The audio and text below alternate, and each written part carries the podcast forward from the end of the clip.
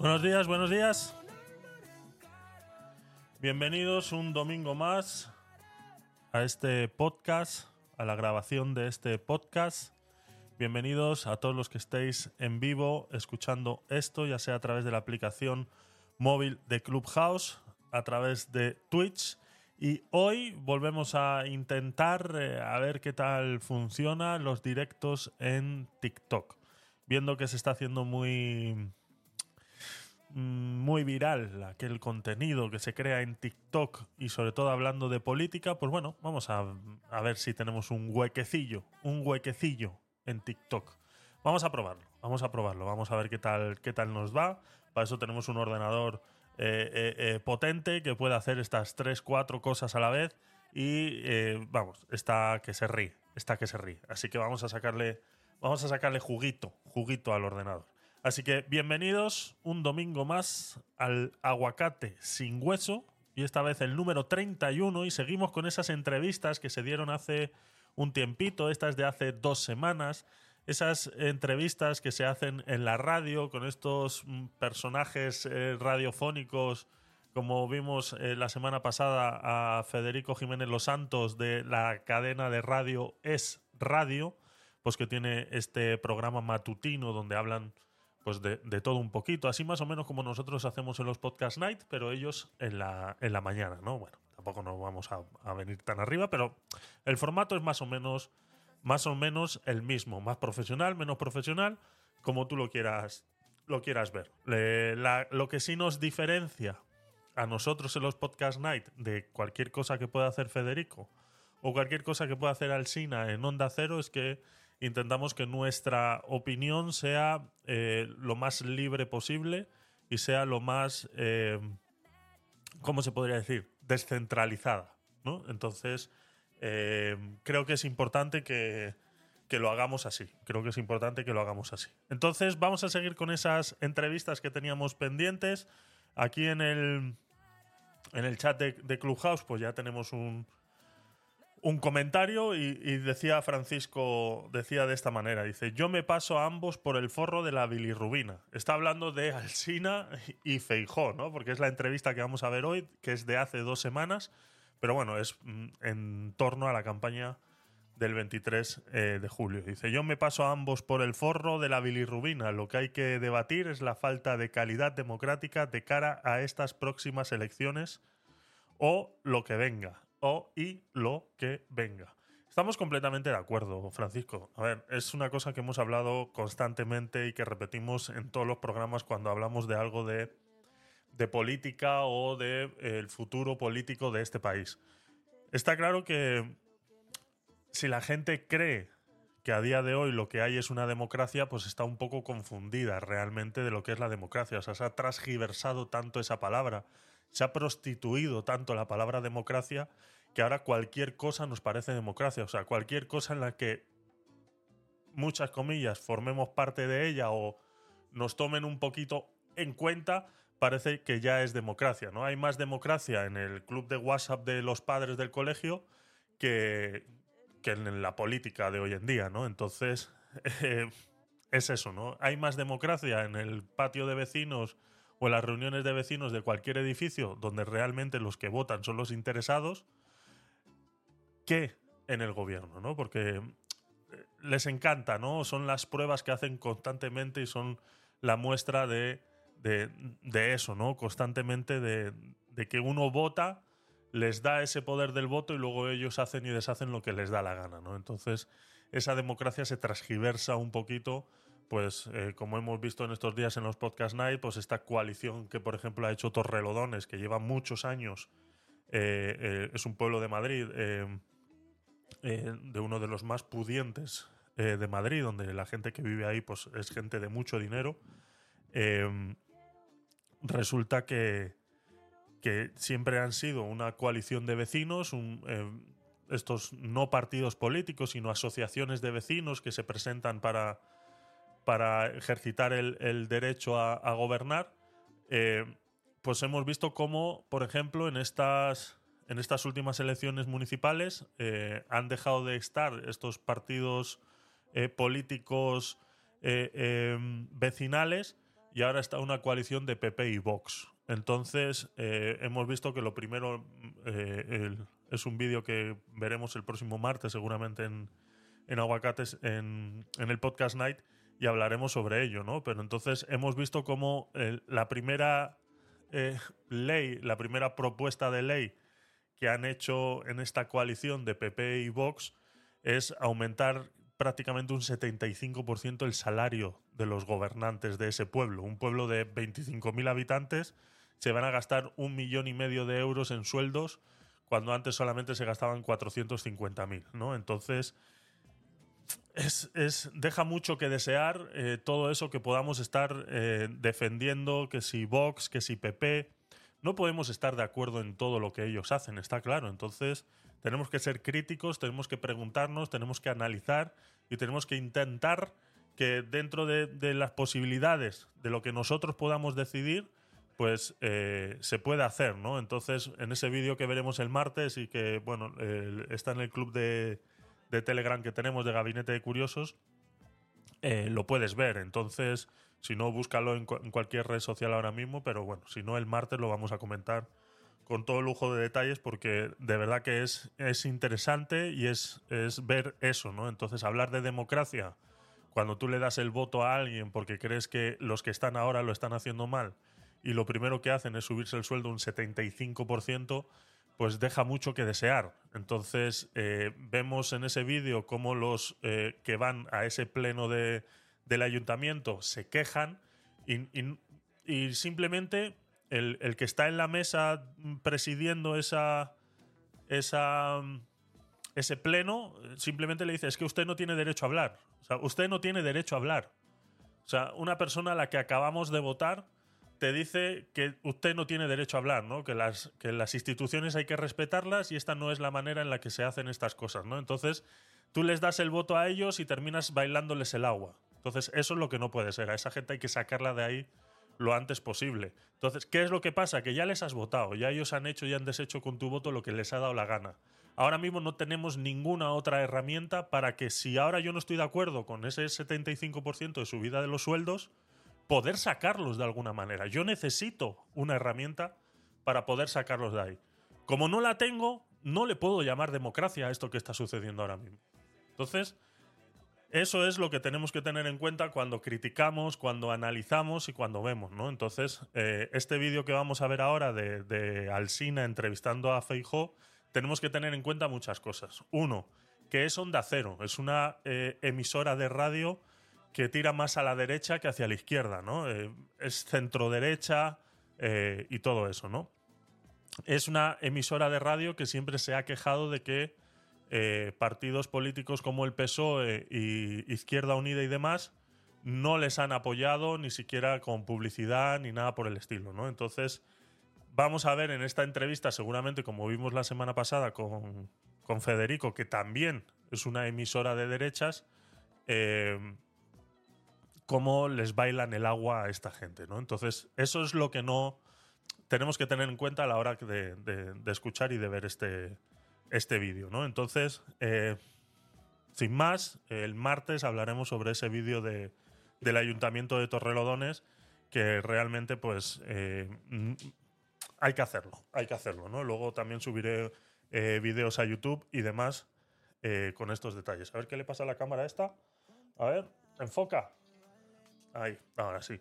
Joder, la cámara que graba en 4K y parece esto eh, eh, desde un móvil, cojones. Bueno, eh, pues lo dicho, vamos a empezar. bienvenidos a todos los que estáis en Clubhouse, bienvenidos a todos los que estáis en Twitch y bienvenidos a todos los que estáis en TikTok. estamos probando hoy el live de TikTok nuevamente, le vamos a dar una segunda oportunidad. La primera, la verdad que no nos fue bien porque eh, TikTok es así de raro, es, muy raro, o sea, eh, cuando los vídeos son cortitos y tienen música, eh, parece ser que el copyright no salta. Si de repente yo tengo esta música de fondo como la que tengo ahora, de repente te salta el copyright y te cierran el directo. O con que haya una persona que la haya reclamado, lo haya denunciado, automáticamente te tiran el directo sin ningún sentido. Entonces, no merecía la pena estar luchando con eso. Pero bueno, mm, estamos viendo que últimamente está habiendo muchos directos en TikTok en relación a la política y bueno, vamos a ver si nos hacemos un hueco ahí y no nos tiran el directo como nos lo tiraban hace eh, prácticamente un año atrás que empezamos haciendo directos en, en TikTok. Así que vamos a darle una segunda oportunidad a ver si es de verdad que ha cambiado algo o eh, seguimos, seguimos igual. Eh, no nos enredamos más. Venga, preparo el vídeo y comenzamos. Tengo que subir por ti.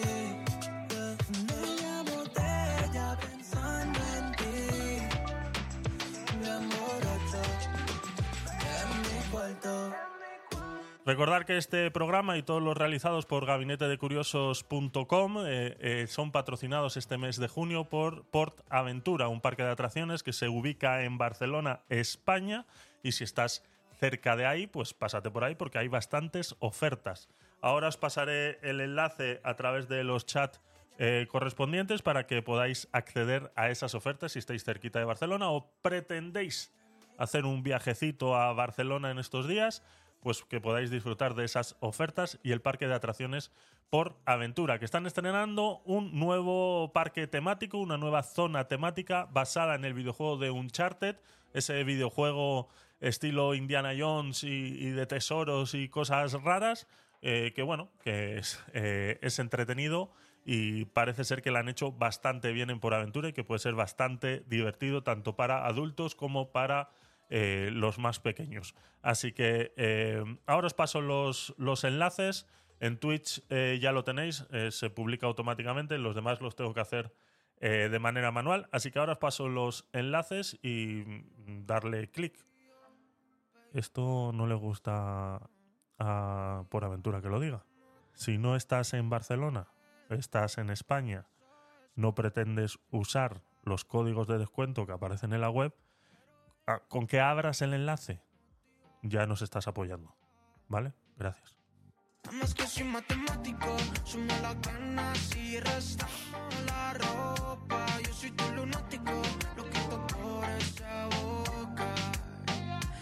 Sumo las ganas y restamos la ropa. Yo soy tu lunático, loco por lo que me toca.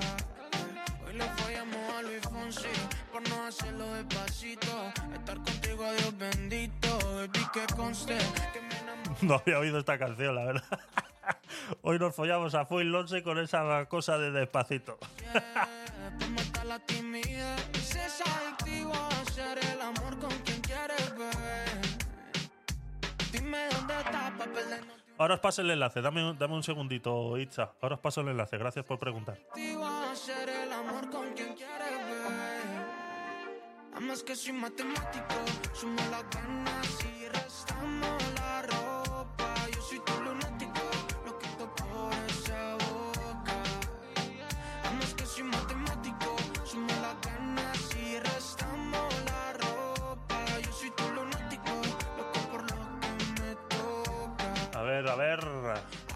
¿Dónde estás?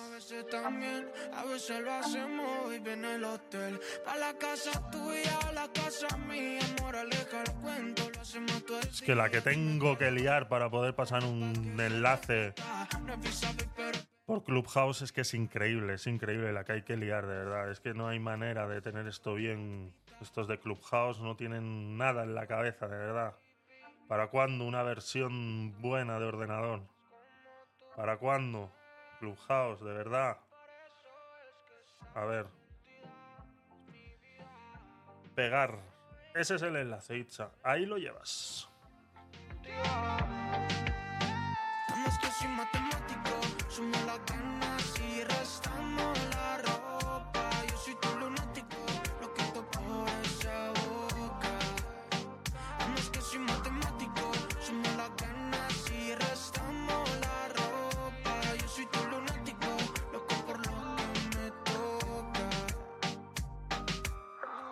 ahí lo tenéis en TikTok también.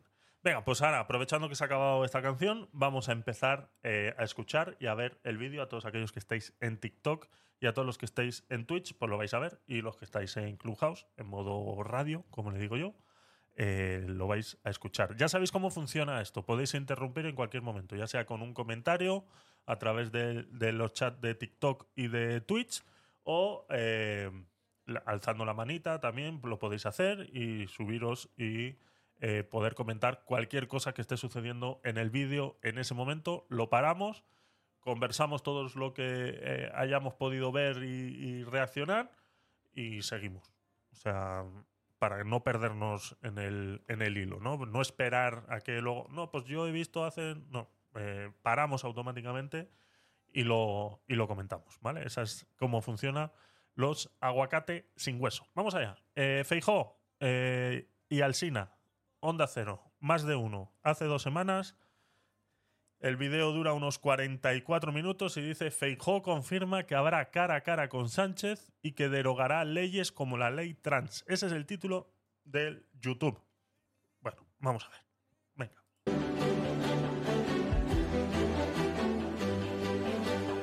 Más de uno. Onda Cero. Carlos Alsina.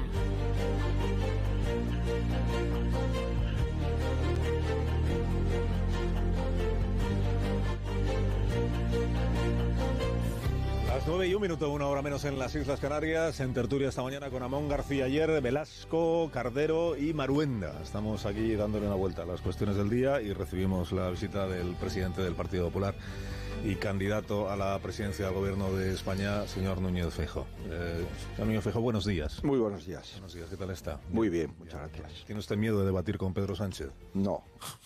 Pues entonces seis cara a cara o lo que sea, ¿no? Esto me recuerda a un guion de alguna película del oeste, ¿no? Le reto a usted el lunes a tal hora durante los seis próximos lunes.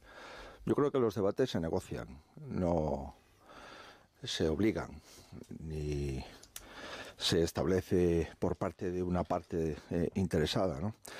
Eh, yo comprendo la estrategia del señor Sánchez, ¿no? Eh, no puede salir a la calle, pero eso no es un problema mío.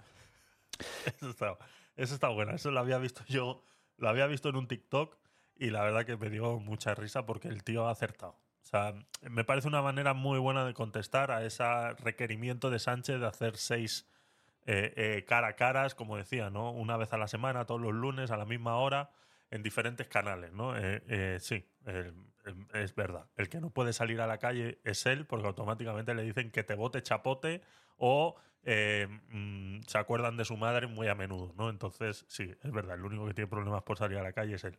Ahí eh, Feijóo le ha dado un golpe bajo bastante interesante. ¿Qué es lo que pasa?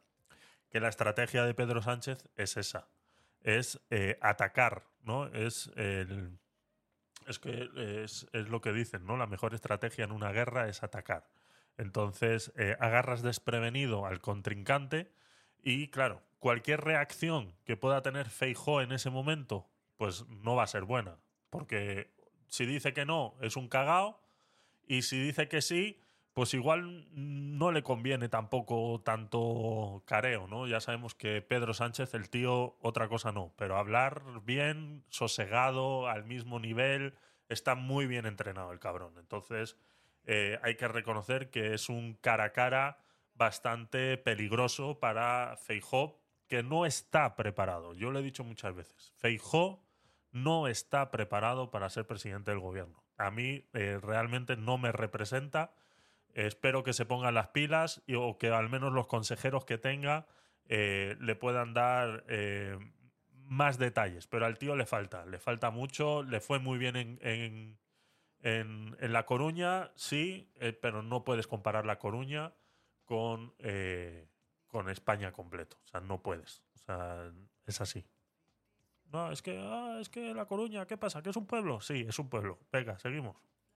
y no puede hacer muchos mítines porque no es capaz de movilizar a su partido. Pero eso tampoco es un problema mío.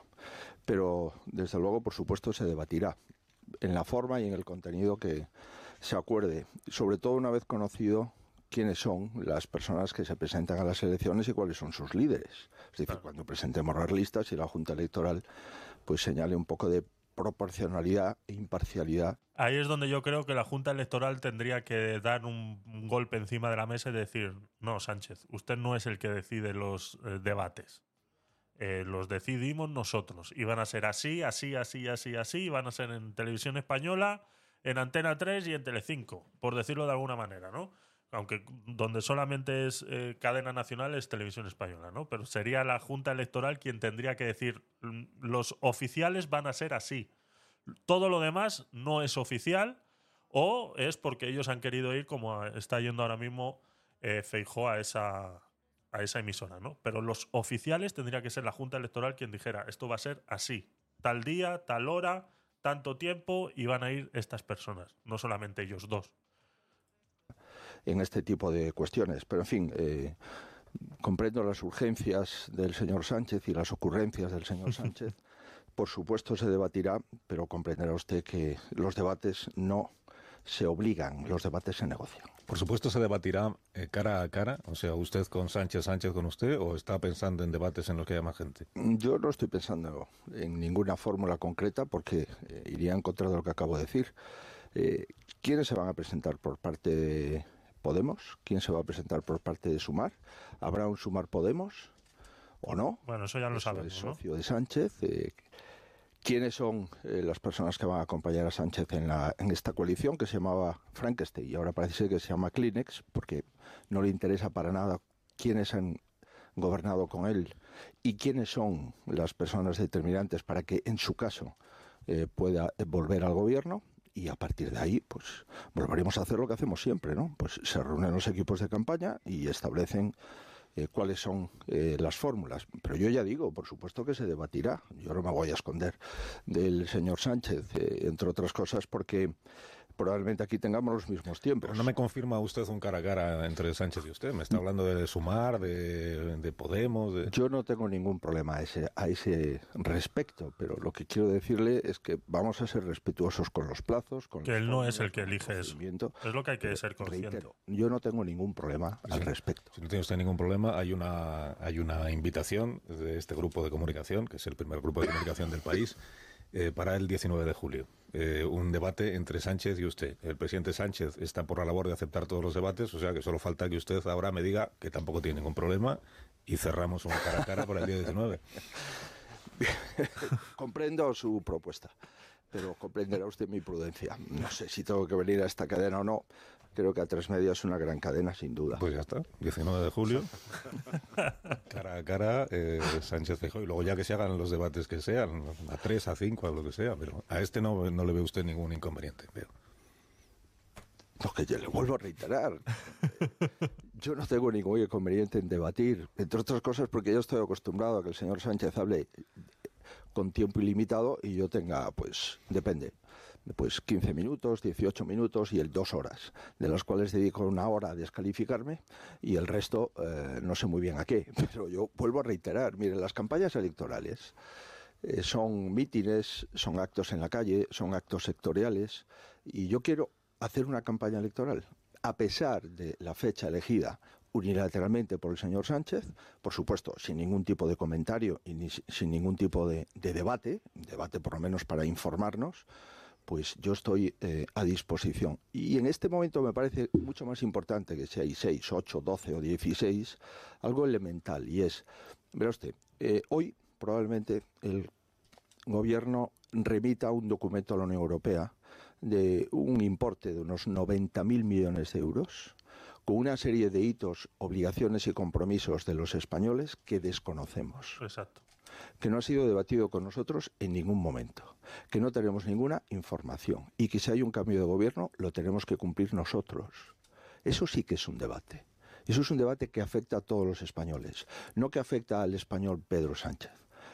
Y lo lógico, en este momento, que estamos Eso lo vimos el día que hablamos de la noticia de. Tenéis un vídeo ahí en el canal de YouTube de eh, Pedro Sánchez eh, deja a España en la quiebra. Eh, se han tomado ciertas decisiones en, España en relación a, solicitudes a la Unión Europea y ahora la Unión Europea está pidiendo, eh, está reclamando que dónde se ha usado todo ese dinero, ¿no? Ese dinero que se prestó, pa- o sea, que se dio para, para el, el Next Generation, este tan famoso, de, para ayudas de em- empresas y tal, están preguntando que a ver si ese dinero realmente ha llegado a donde tenía que haber llegado, ¿no? Y aquí hablamos también del tema de eso de los ICOs y de esas ayudas de mm, a los autónomos para digitalizar su empresa y bueno, eh, yo conozco mucha gente eh, relacionada en el, en, el mundillo de, las pymes y, nadie ha recibido ni un duro a día de hoy. Entonces, eh, Europa está con la mosca detrás de la oreja y el 23 de julio, eh, el que venga después de ahí, si, si se cambia a Pedro Sánchez, se va a encontrar con un panorama bastante complicado. Por eso mm, tenemos que ser conscientes, y lo digo mucho en ese vídeo, que lo que venga después no creáis que va a cambiar mucho. O sea, lo que hay que hacer eh, va a ser ir a peor. Eh, porque lo que hay que hacer para rendirle cuentas a Europa con esta gran deuda que tenemos con Europa va a ser complicado, ¿no? Entonces, eh, si ahora viene alguien de derechas y te dice que va a bajar impuestos y que va a hacer lo demás, eh, va a ser hasta el 23 de julio. El día 24 de julio se va a dar cuenta de que no puede bajar los impuestos. Es más, que los van a tener que subir. Entonces, eh, tenemos que tenerlo en cuenta. Y no es una excusa, simplemente es ser objetivo de la realidad en la que estamos. Y estamos en una realidad en la que mm, tenemos un porcentaje de deudas sobre el Producto Interior Bruto de más del 150%. Entonces, eh, deber 150% por encima de lo que produce un país eh, es bastante crítico. Es bastante crítico. Entonces, por eso vemos luego también a Alemania que está en las mismas posiciones.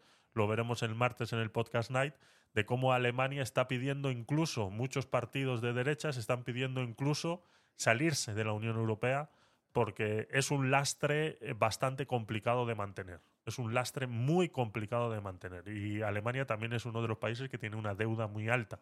Lo que pasa que eh, lo manejan de otra manera. Eh, son capaces de manejarlo de otra manera porque allí realmente el, el, dinero va destinado a donde va. Entonces siempre cuando el dinero va destinado a donde va, devolverlo es más fácil.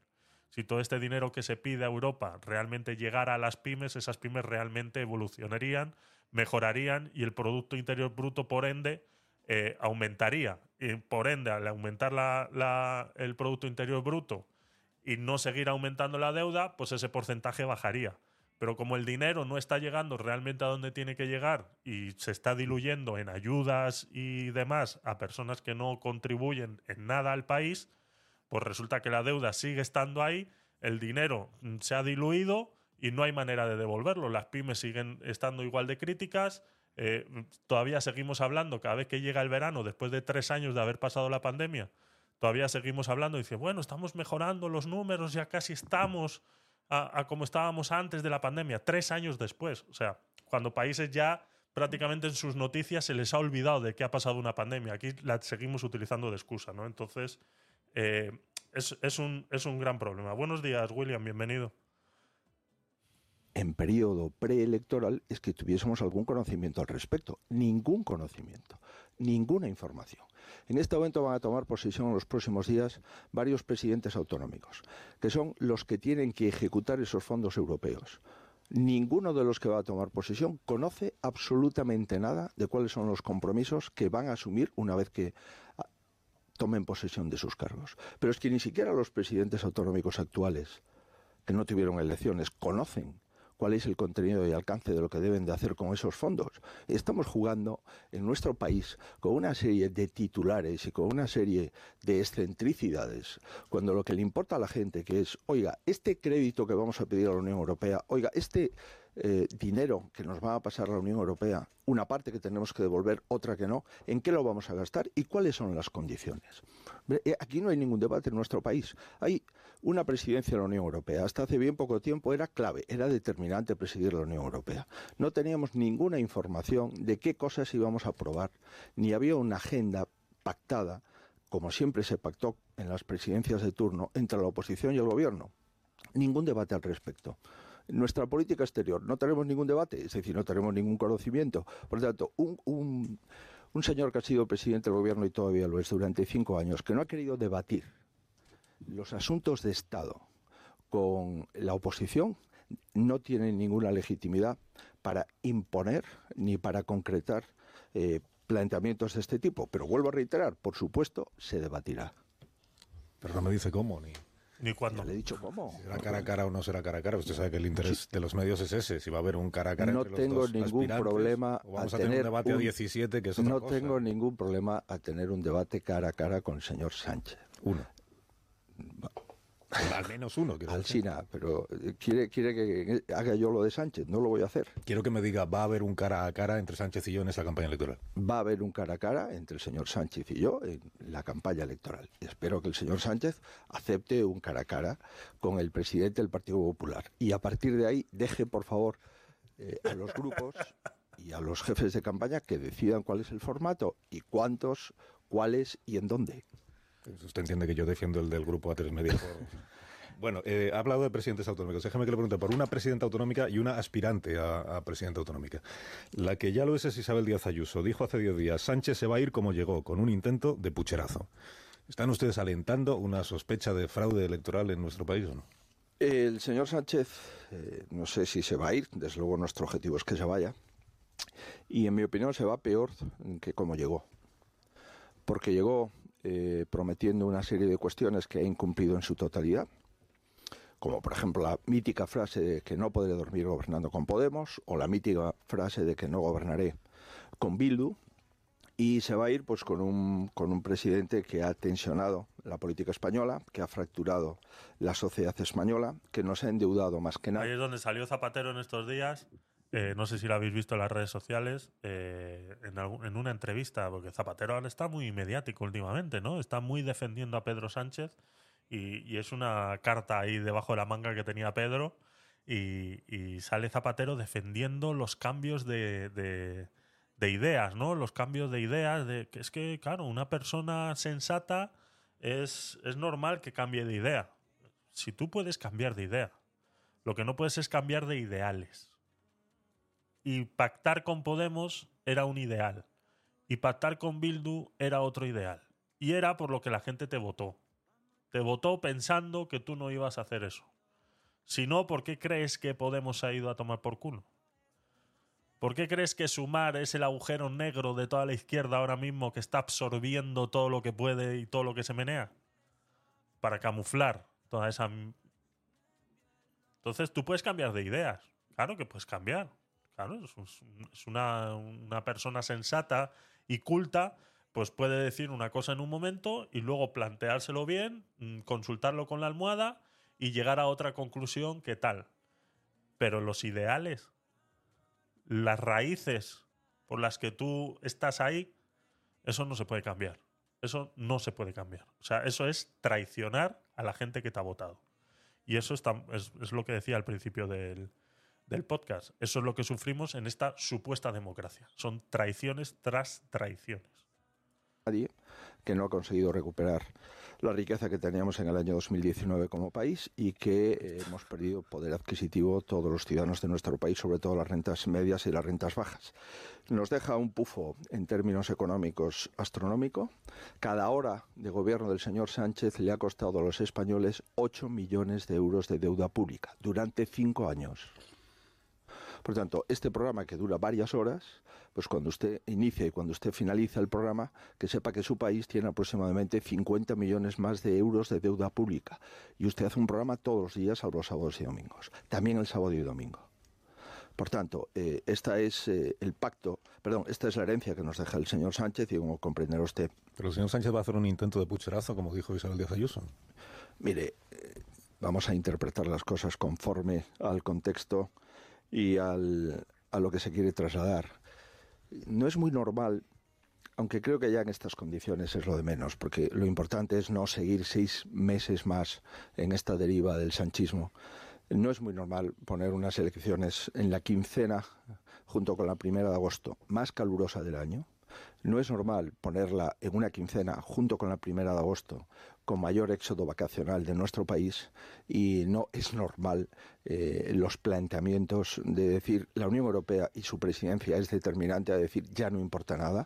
No es normal poner a la señora eh, Díaz como un ticket electoral con el señor Sánchez y ahora tirarla a la papelera, no es normal destruir a sus socios de gobierno como Podemos y ahora los destruye en su totalidad, no es normal nada de lo que ha ocurrido en España. Por lo tanto, estamos preparados para el cambio, quedan 47 días para las elecciones y vamos a ver si somos capaces de dejar de insultar a la gente, y de conseguir una mayoría estable para reconstruir económica, social e institucionalmente nuestro país. Muy bonito, muy bonito, bravo. bravo, te has sembrado, pero esa no es la pregunta. La pregunta es, ¿estamos insinuando que va a haber un pucherazo? Eh, contesta la pregunta, Feijó, que no es tan complicado. Eh, Ayuso lo ha dicho, ha utilizado esas palabras. Igual son palabras que de ese lado no tendrían que venir, pero sí vienen de este lado, el mío, el crítico. Está claro que cuando la oposición habla de pucherazo, no les viene bien, porque están buscando excusas de que cuando se pierda, como decía la izquierda, la izquierda lo primero que dijo en el momento que se escucharon esas, esas declaraciones es, ya estamos, Donald Trump. ¿No? O sea, ya qué quieren, asalto al Congreso.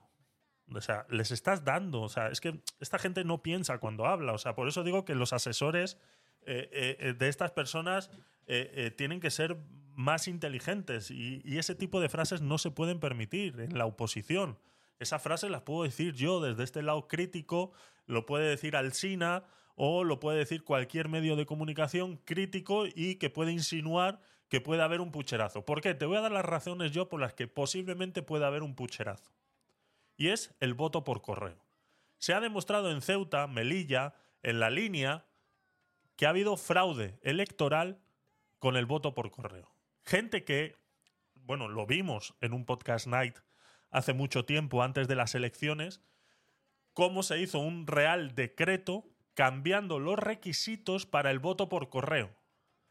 ¿Cuáles son los requisitos para el voto por correo? Pues había que presentar un DNI. Tú te ibas a la oficina de correos, presentabas tu DNI y votabas.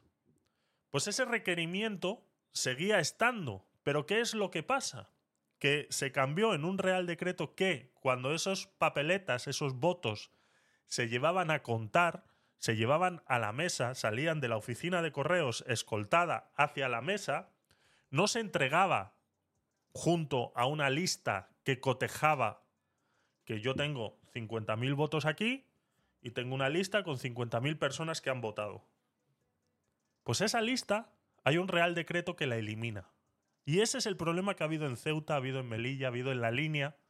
Toda esa parte del sur que parece ser que está más abandonada políticamente, parece ser que no le interesa a nadie, no hay interventores, no hay nada, parece ser, ahí hicieron y deshicieron lo que les dieron la gana, y resulta que había gente que había votado tres y hasta cuatro veces.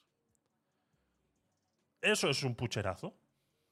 Y eso puede pasar. Entonces, que eh, hagan unas elecciones el 23 de julio, donde el voto por correo va a ser lo decisivo, porque la gente necesita, eh, eh, es el único mes que la gente se va de vacaciones, no pueden aplazar eso.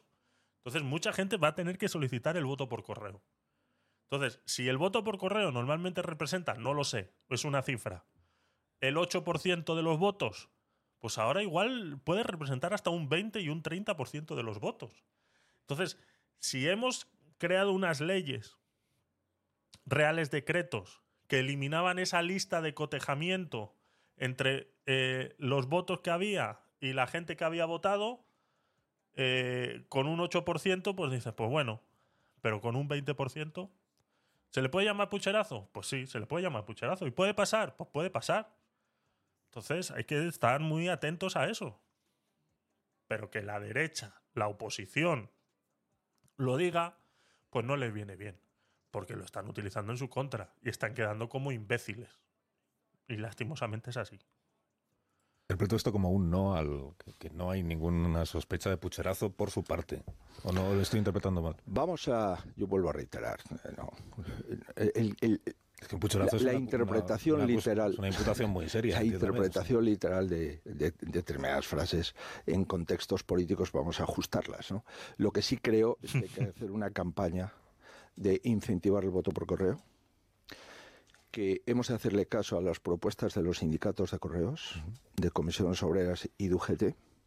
Debemos de ampliar el horario de las oficinas de correos.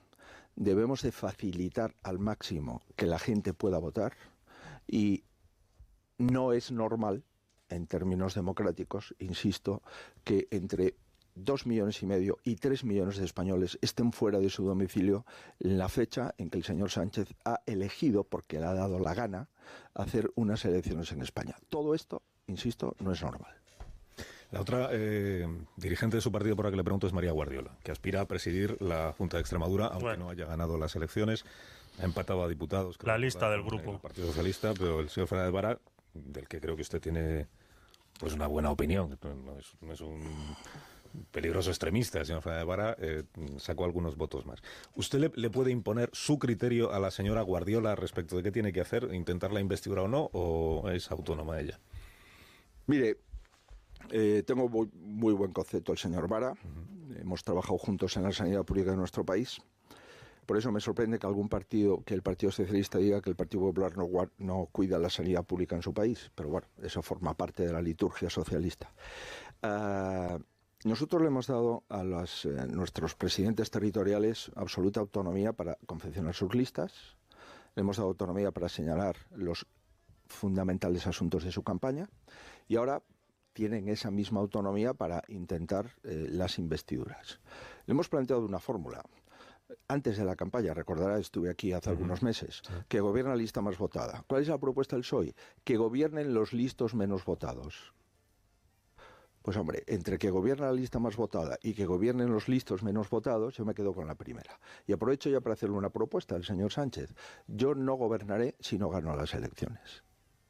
El señor Sánchez acepta que no se presentará a la investidura si... esto de las listas más votadas eh, es eh, realmente... Eh, si somos objetivos, vamos a ser objetivos, Las listas más votadas. Si tú estás en un panorama, en un escenario donde tú tienes dos partidos políticos y la lista más votada gobierna, está claro, es como tener el 50 más 1. ¿Vale?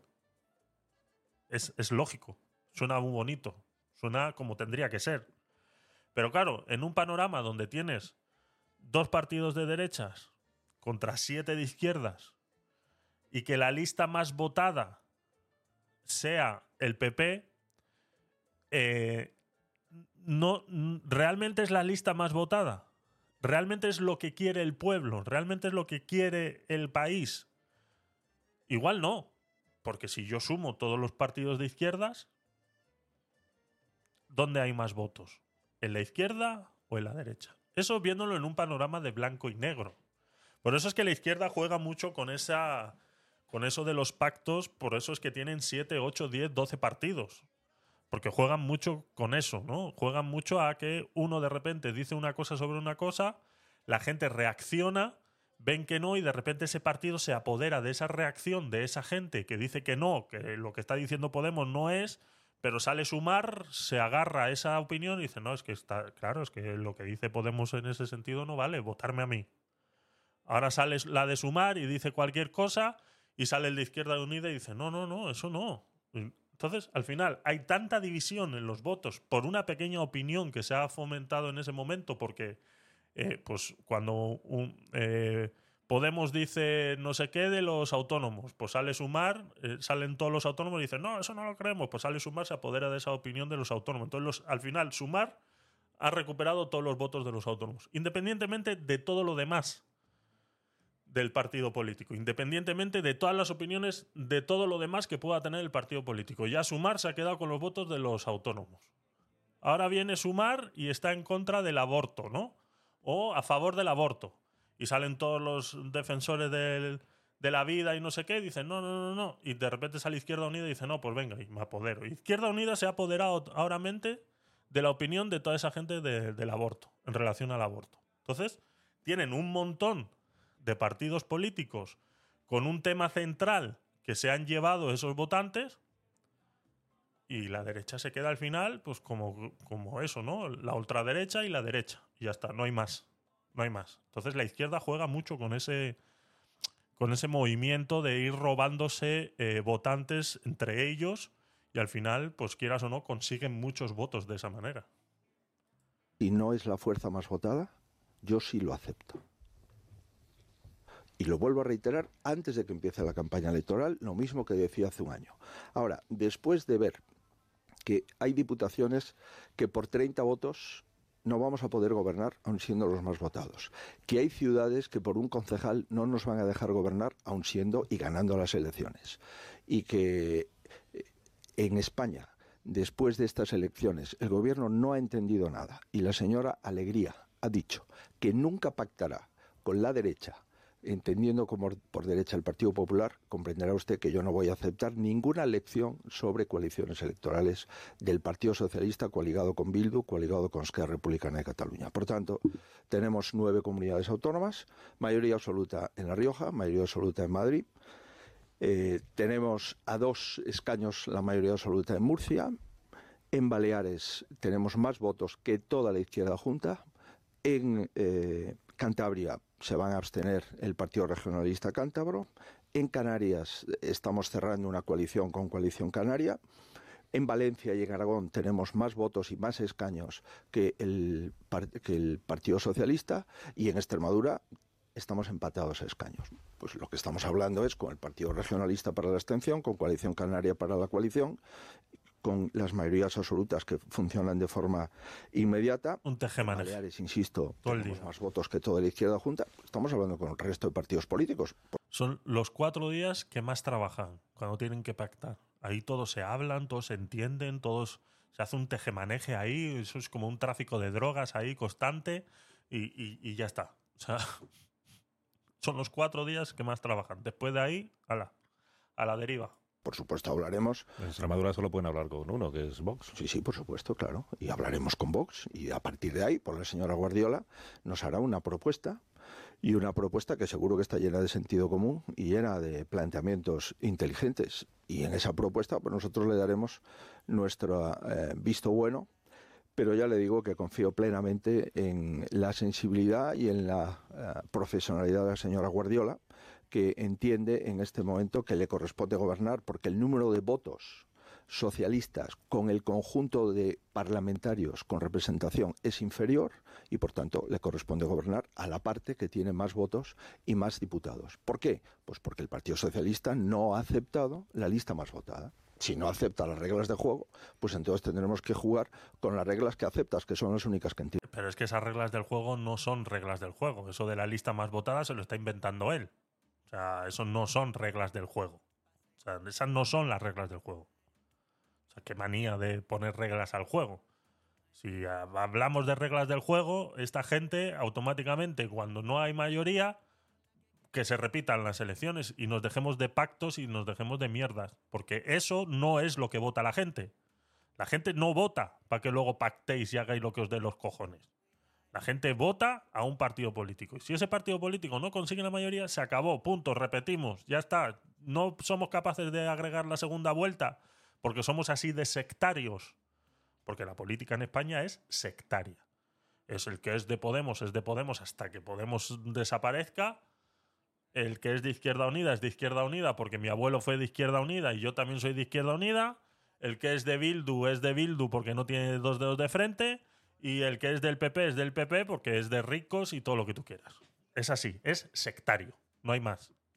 Entonces, si no somos capaces de instaurar una segunda vuelta, pues habrá que empezar a, repetir elecciones y ya está. Hasta que salga el 50 más 1. Esa es la lista más votada, el 50 más 1, señor. O sea, que va a haber pacto con Vox en Extremadura para que la señora Guardiola sea presidenta. Yo entiendo que Vox debería de facilitar que la señora Guardiola sea la presidenta, porque si no... O sea, es que, que manda huevo, ¿no? O sea, lo veíamos el, el, viernes en el, en, el, en el podcast night, ese vídeo de, de, María Guardiola eh, diciendo que, que, no quiere pactar con Vox porque es un partido que niega la violencia machista. Es un, voy a subir un vídeo a YouTube eh, eh, luego más tarde eh, con, ese, con ese trocito. Pero bueno, en el vídeo completo ya lo tenéis en el canal de YouTube de, María Guardiola diciendo esas estupideces, esa sarta de estupideces por los cuales dicen que no va a pactar. Entonces lo que quiere es que Vox se abstenga. Entonces los que han votado a Vox en ese sitio, ese voto es abstención. O sea, ellos votaron para que Vox se abstuviera. No, ellos votaron porque querían que Vox ganara. Entonces, si quieren que Vox ganara y la solución ahora es pactar porque no vamos a repetir las elecciones, entonces tienes que pactar por cojones. Te guste o no, tienes que pactar por cojones. ¿Quieres gobernar? tienes que pactar. Y si no, repite. Pero por abstenerse. O sea, ¿por qué? O sea, ¿qué pasa con los votos de esas personas? No valen nada. No valen nada. Ah, bueno, pues me abstengo. Pues ya está. Hala. Haced lo que queráis. Abstenerse es hacerse a un lado. Y decir, haced lo que queráis. Toma, tenéis vía libre. Haced lo que os dé la gana.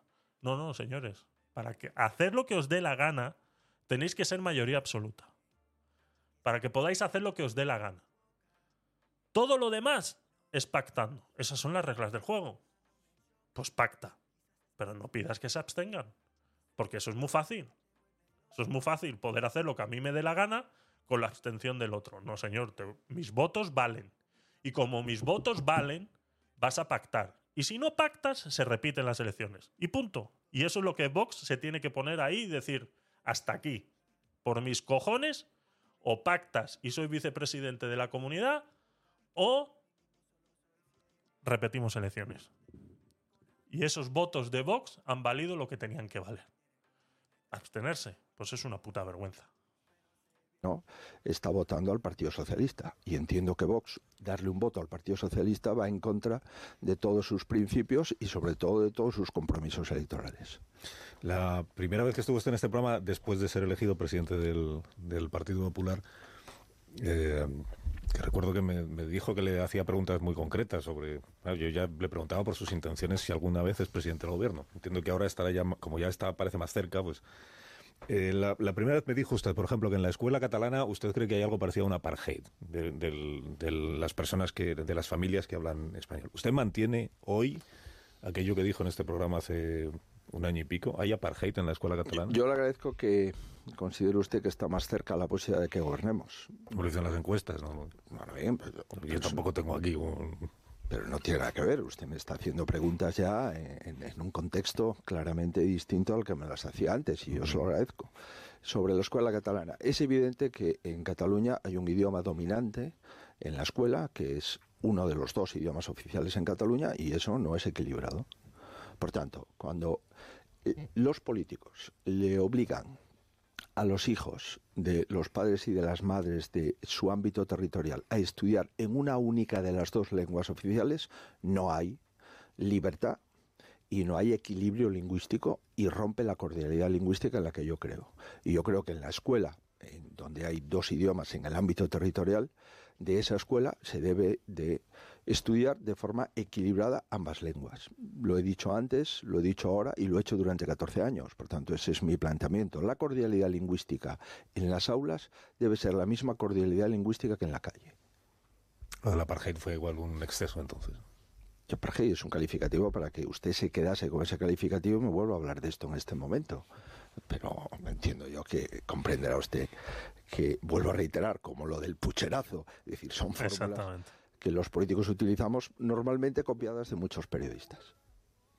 No será de mí. No, no, no, de usted no, pero yo leo sea, yo mucha por pu- prensa yo por y hay titulares muy buenos que esos titulares te llevan a leer la noticia o a leer el artículo. Yo por pucherazo entiendo lo que entiendo, que es una falsificación click- del el resultado clickbait, electoral, ¿no? No convocar la... Está haciendo referencia al clickbait, que es lo que se utiliza mucho ahora en los periódicos digitales. Les encanta el clickbait, ¿no? Entonces, claro, pucherazo, apartheid, pues son palabras que llaman la atención, claro.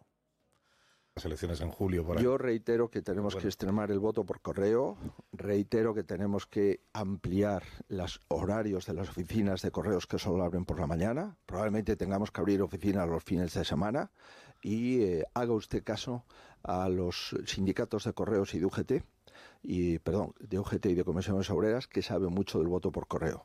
Y yo creo eh, en los trabajadores de correos, pero es verdad que va a haber muchos ciudadanos españoles que tengan dificultades para votar y eso se le debe No sé en otras comunidades autónomas, pero aquí en Madrid, en todos los sitios donde yo he vivido en Madrid, Correos abre por la tarde, hasta las 8 de la tarde. Mm, No sé en otras comunidades, pero al menos aquí en Madrid eh, abren todo el día. Desde las 8, 9 de la mañana hasta las 8 de la tarde, una cosa así. exclusivamente al presidente del gobierno. Que el presidente del gobierno sea el responsable de que miles y miles de ciudadanos españoles tengan dificultades para votar, está también dentro del debe del sanchismo. Bueno, ya que la expectativa es que usted llegue a ser presidente de gobierno, mm, a la luz de lo que dicen mm, bastantes encuestas, que, que tenga usted una mayoría parlamentaria suficiente para ser investido y, por tanto, para promover determinadas reformas legales, le, le pregunto cosas muy concretas que tienen que ver con los cambios que usted entiende que necesita este país y las reformas legales. Usted promete, por ejemplo, bajar impuestos.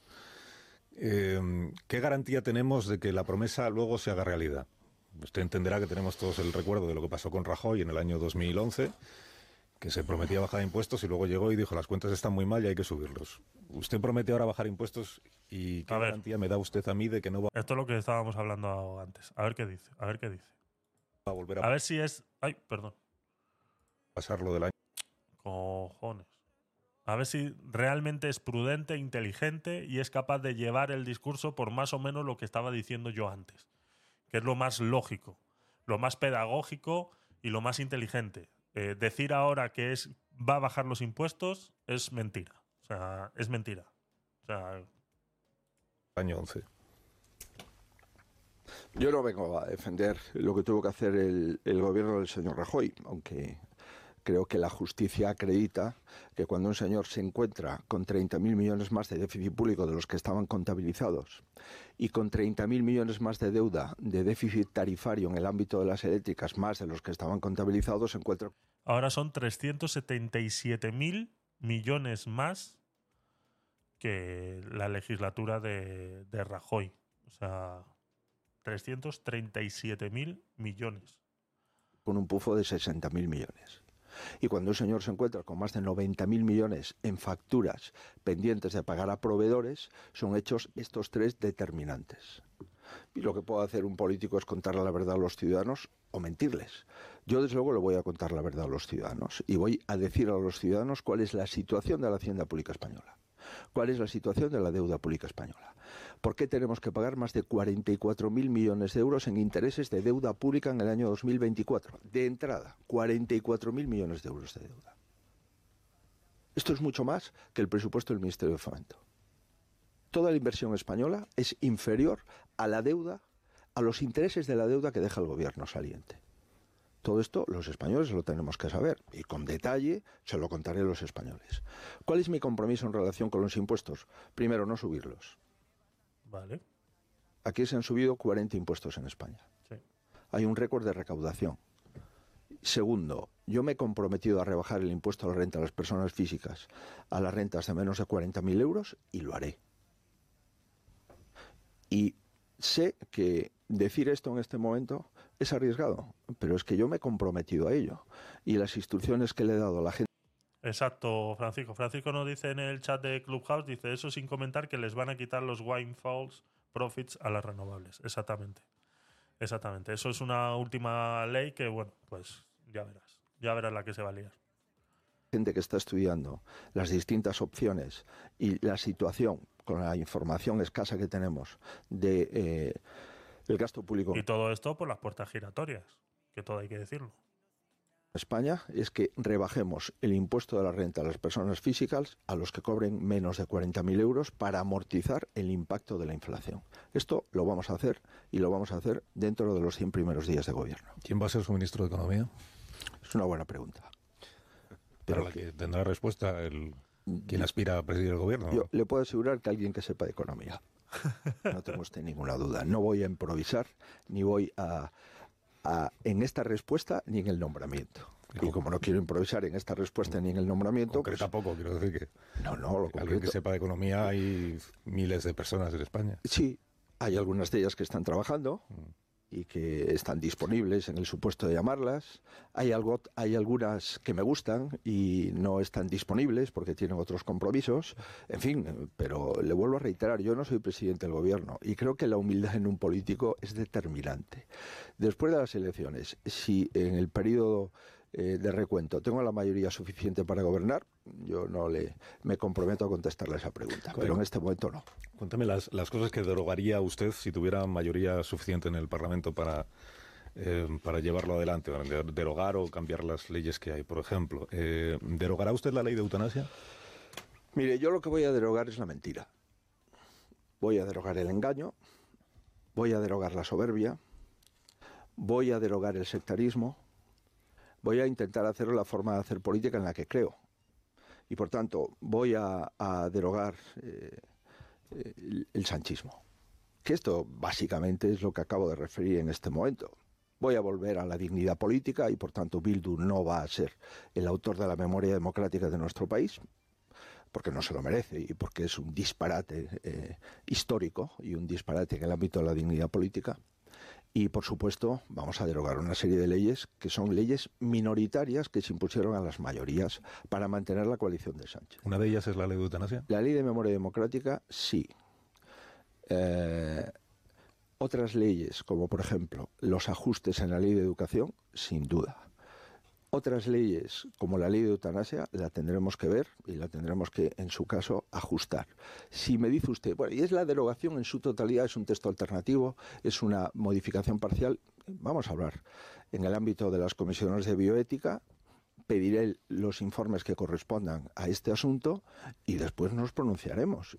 Si la forma de gobernar es una forma distinta, no es una forma de titulares. Yo no voy a dar muchos titulares, yo voy a hacer muchas cosas y de esas cosas que haga se desprenderán los titulares.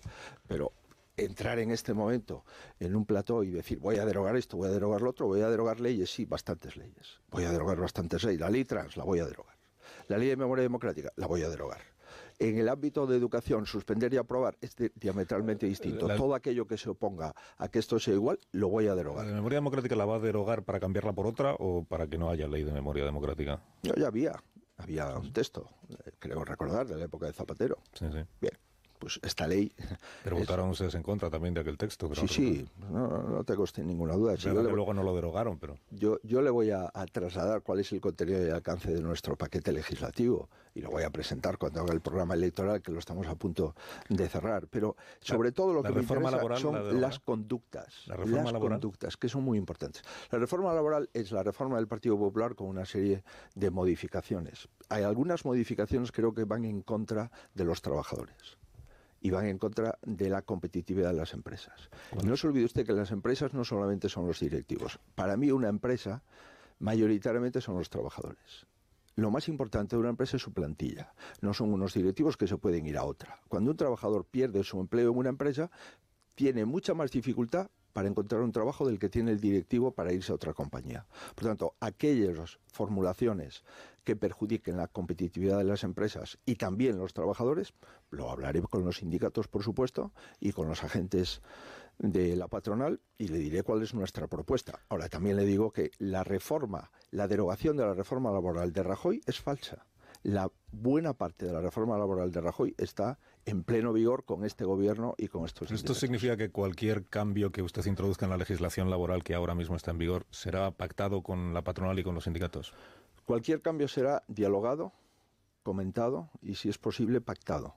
Si llego a la conclusión de que para mi país es bueno hacer esto y no consigo el pacto, de eh, gobernar es indelegable y por tanto yo no me voy a comprometer a que lo único que haga en materia laboral es lo que me digan los agentes sociales. Pero desde luego no haré nada sin consultar, sin negociar y sin sentarme con los agentes sociales. Eh, su gobierno tendrá menos ministerios que el que hay ahora, le, he escuchado decir. que ahora hay 22 ministerios y usted lo quiere dejar en 14 o 13 o 14. Correcto. ¿Y cuáles quitan? ¿Habrá Ministerio de Igualdad en un gobierno del señor Rajoy, del señor Feijóo? Mire, es que hay ministerios que en mi época, cuando estuve en el gobierno de Aznar, eran subdirecciones generales. Y comprenderá usted que no estamos para esto. El Ministerio de Consumo era una subdirección general en el Ministerio de Sanidad. El Ministerio de Igualdad era un departamento dentro de otro ministerio. El Ministerio de Seguridad Social fuera del Ministerio de Trabajo no lo entiendo. El Ministerio de Universidades, el Ministerio de Cultura y el Ministerio de Educación en un momento con este gasto público exorbitante que tenemos, bien merecen una consolidación. Por tanto, habrá cinco o seis ministerios que sobren en España y vamos a reducir el número de ministerios, el número de secretarios de Estado, el número de subsecretarios, el número de directores generales, el número de asesores y vamos a hacer un ajuste muy importante en el gasto político, porque es que si no, nadie puede decir a los ciudadanos que derogar el sanchismo sea mantener el gobierno más elefantiásico, el gobierno más grande de la democracia española en el momento de mayor deuda pública de la democracia española. Leído esta mañana en el diario El Mundo y Sabéis que eh, esto suena muy bonito, pero es mentira. es mentira. Porque el mayor gasto político mm, e- em, es verdad que existe en las instituciones, el mayor gasto político existe en las instituciones, pero si tú tienes un. El, el- Ministerio de Igualdad. Tú tienes el Ministerio de Igualdad, el Ministerio de Igualdad, la única. eh, eh, las únicas cabezas que realmente puedes remover sin que te caigan los sindicatos encima es la presidencia, la vicepresidencia y la consejera. O sea, en este caso sería eh, el, el- pues, pues esta, ¿no? La, Irene Montero, la Ione Belarra y la PAM. Son los únicos, porque son cargos políticos. Todo lo demás, que son todos los eh, eh, funcionarios que están trabajando para ese ministerio, lo que tienes que hacer es recolocarlos en otro sitio. O sea, todo ese, eh, cuando hablábamos de, no, es que el paro se ha reducido en no sé cuánto y hemos aumentado la gente trabajando. Y veíamos en los datos que prácticamente el 30-40% de esa gente nueva que ha entrado a trabajar son funcionarios. Entonces, esos funcionarios tú los tienes que mover a otro sitio, no los puedes despedir. O sea, tú cierras el Ministerio de Igualdad, todos esos funcionarios que están en el Ministerio de Igualdad, no los puedes despedir. O sea, tú te vas a quitar a Irene Montero, te vas a quitar a Ione Belarra y te vas a quitar a Pam.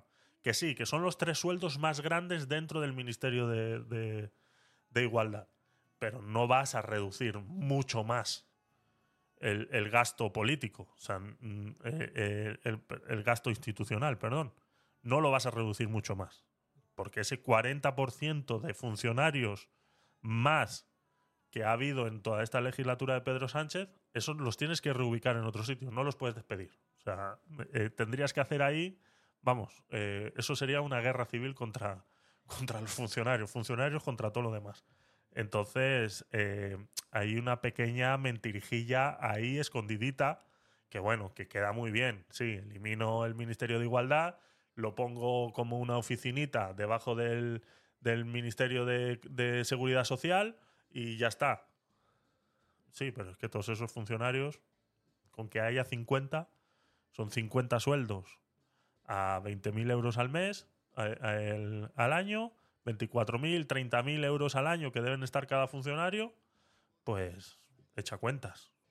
Sí, te has quitado el, del, el que cobra 80.000 euros al año, sí, te lo has quitado. Pero todo lo demás no. He quedado con los oyentes en que le iba a preguntar a usted, eh, que quiere despolitizar el Centro Nacional de Inteligencia. Y me preguntaba yo cómo se hace eso. El Centro Nacional de Inteligencia es un instrumento que depende del gobierno de España.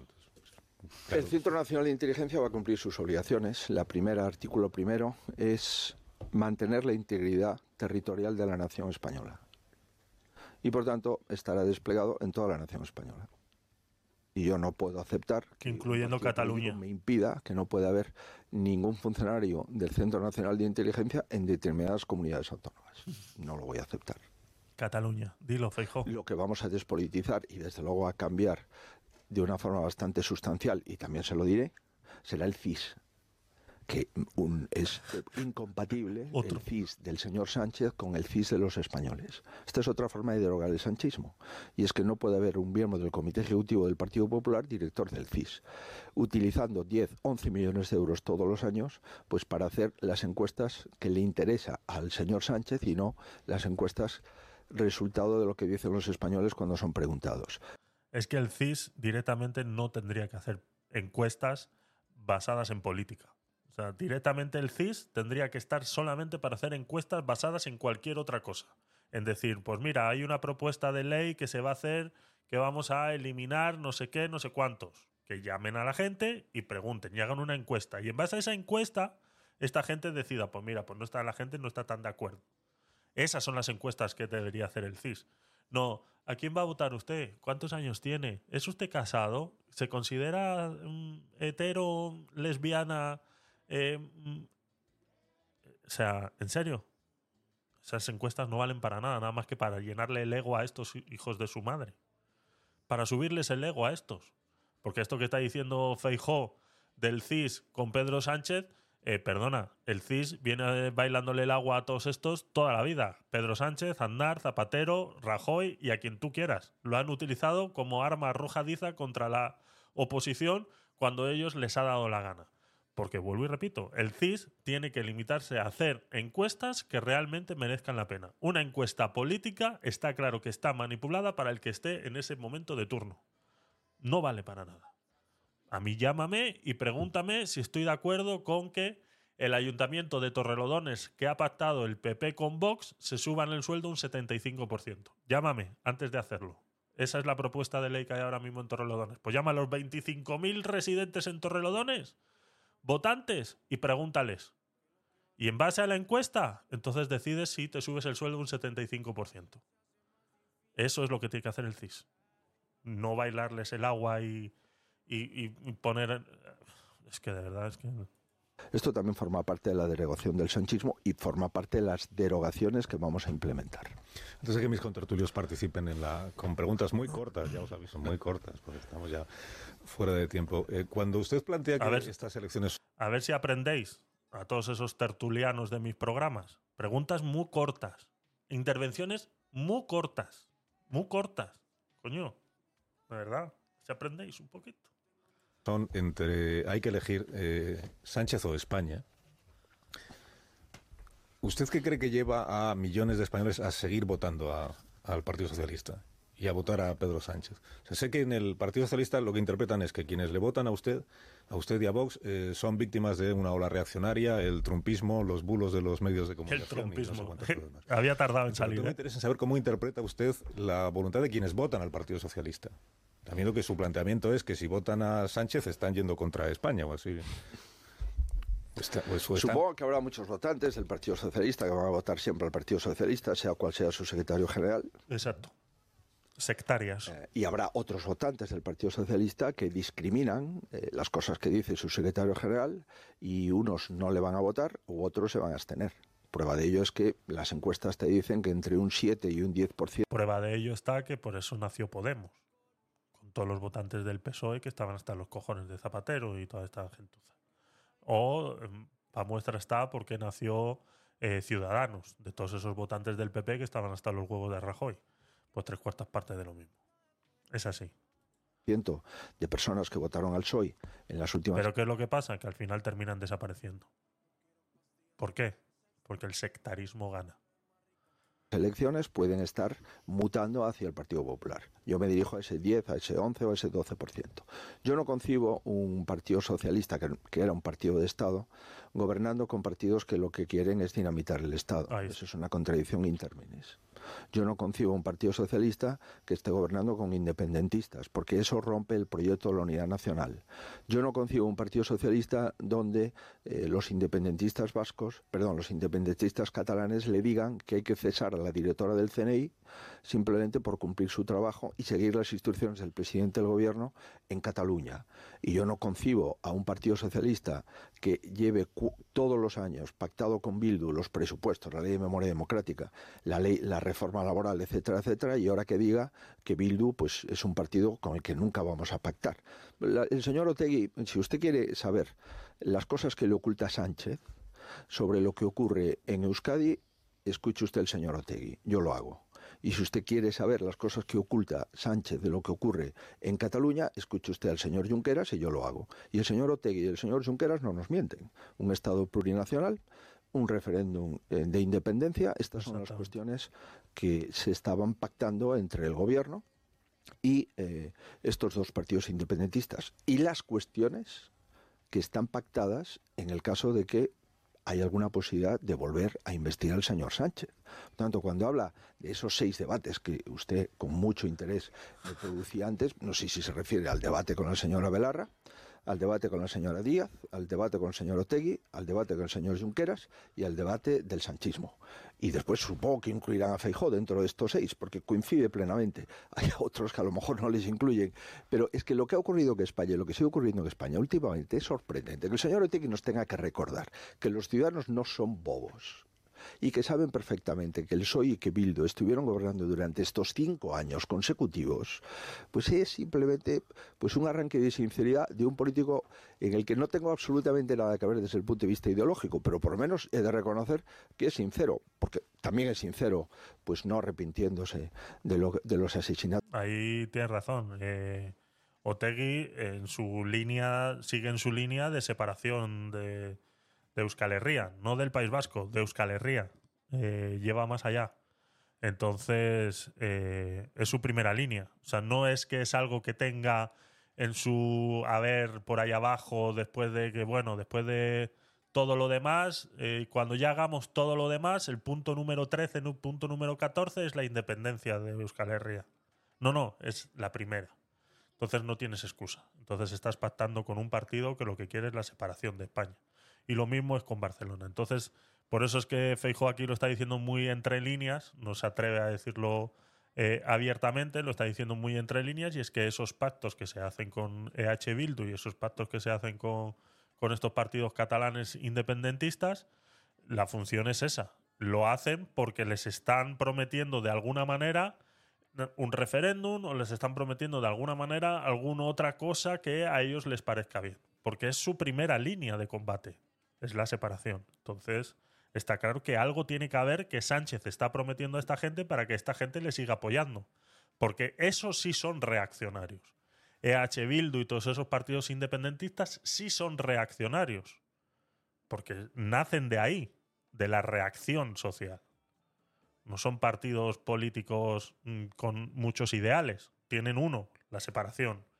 Y todo lo demás les suda tres pepinos. A ellos les da igual si la seguridad social va bien, si la educación va bien, si todo lo demás va bien. Les suda exactamente igual. O sea, nada más tienes que leer el, todo lo que ofrece H. Bildu en sus, en sus cosas. O sea, mm, no ofrece nada. Eh, lo único, separación, separación, separación, separación. Ya está. Entonces, está claro que hay algo que Sánchez está prometiendo por ahí que no lo está diciendo. Por eso dice, si tú quieres saber lo que realmente está sucediendo, escucha a Otegui. Y Otegui lo decía el otro día cuando, cuando le contestó al de, a ese del PP que decía que EH Bildu ha hecho más por los españoles que esos políticos de pulserita con la pulserita de España. Lo decía. Eh, ahí, en esa intervención, cuando contestaba, dice, sí, tienes razón, nosotros hemos ayudado a pactar esto, hemos ayudado a pactar esto, y lo primero que tenemos en mente es la separación de Euskal Herria. Lo dice ahí, en 30 segundos te mete ahí el, el zanjazo, te lo mete, pumba, toma, para que no se os olvide que EH Bildu, eh, sí, hemos hecho todo eso, pero es que además vamos a hacer esto de ETA, también es sincero, no colaborando con las fuerzas y cuerpos de seguridad con la justicia para esclarecer 370 aproximadamente asesinatos que están sin esclarecer y él y sus diputados y su partido sabe mucho de estas cosas, ¿no? Por consiguiente, vuelvo a reiterar, volvamos a la España constitucional, volvamos a la España de la transición, volvamos a la España del acuerdo, volvamos a la España de las autonomías y volvamos a la España de la competitividad de nuestras empresas y a una España en la que tenemos que situarla dentro de las principales potencias europeas y no la última de la Unión Europea en recuperar el Producto Interior Bruto. Y es que somos los últimos de la clase. Pero el que vota a Sánchez entonces vota contra España. Yo no he dicho eso. El que vota, el que vota a Sánchez, le vuelvo a reiterar, le gustará el Partido No lo dice, no lo dice siempre, pero eh, yo tengo derecho, no solo derecho, mi deber de decir que el señor Sánchez y la unidad nacional no son conceptos muy compatibles y que el señor Sánchez está dispuesto a todo y lo hemos visto. El señor Sánchez ha eliminado los delitos en el Código Penal porque los independentistas catalanes los habían cometido y habían sido condenados por el Tribunal Supremo en sentencia firme. El señor Sánchez ha indultado a personas que no se han arrepentido después de dar un golpe a la Constitución en Cataluña. Esto es lo que es votar a Sánchez. Y votar a España es que los indultos por corrupción no sean posibles otorgarlos en nuestro país que volvamos a reponer el delito de sedición en el Código Penal y protejamos la unidad territorial de nuestro país y que tipifiquemos el referéndum ilegal. Esto forma parte también de la derogación del sanchismo.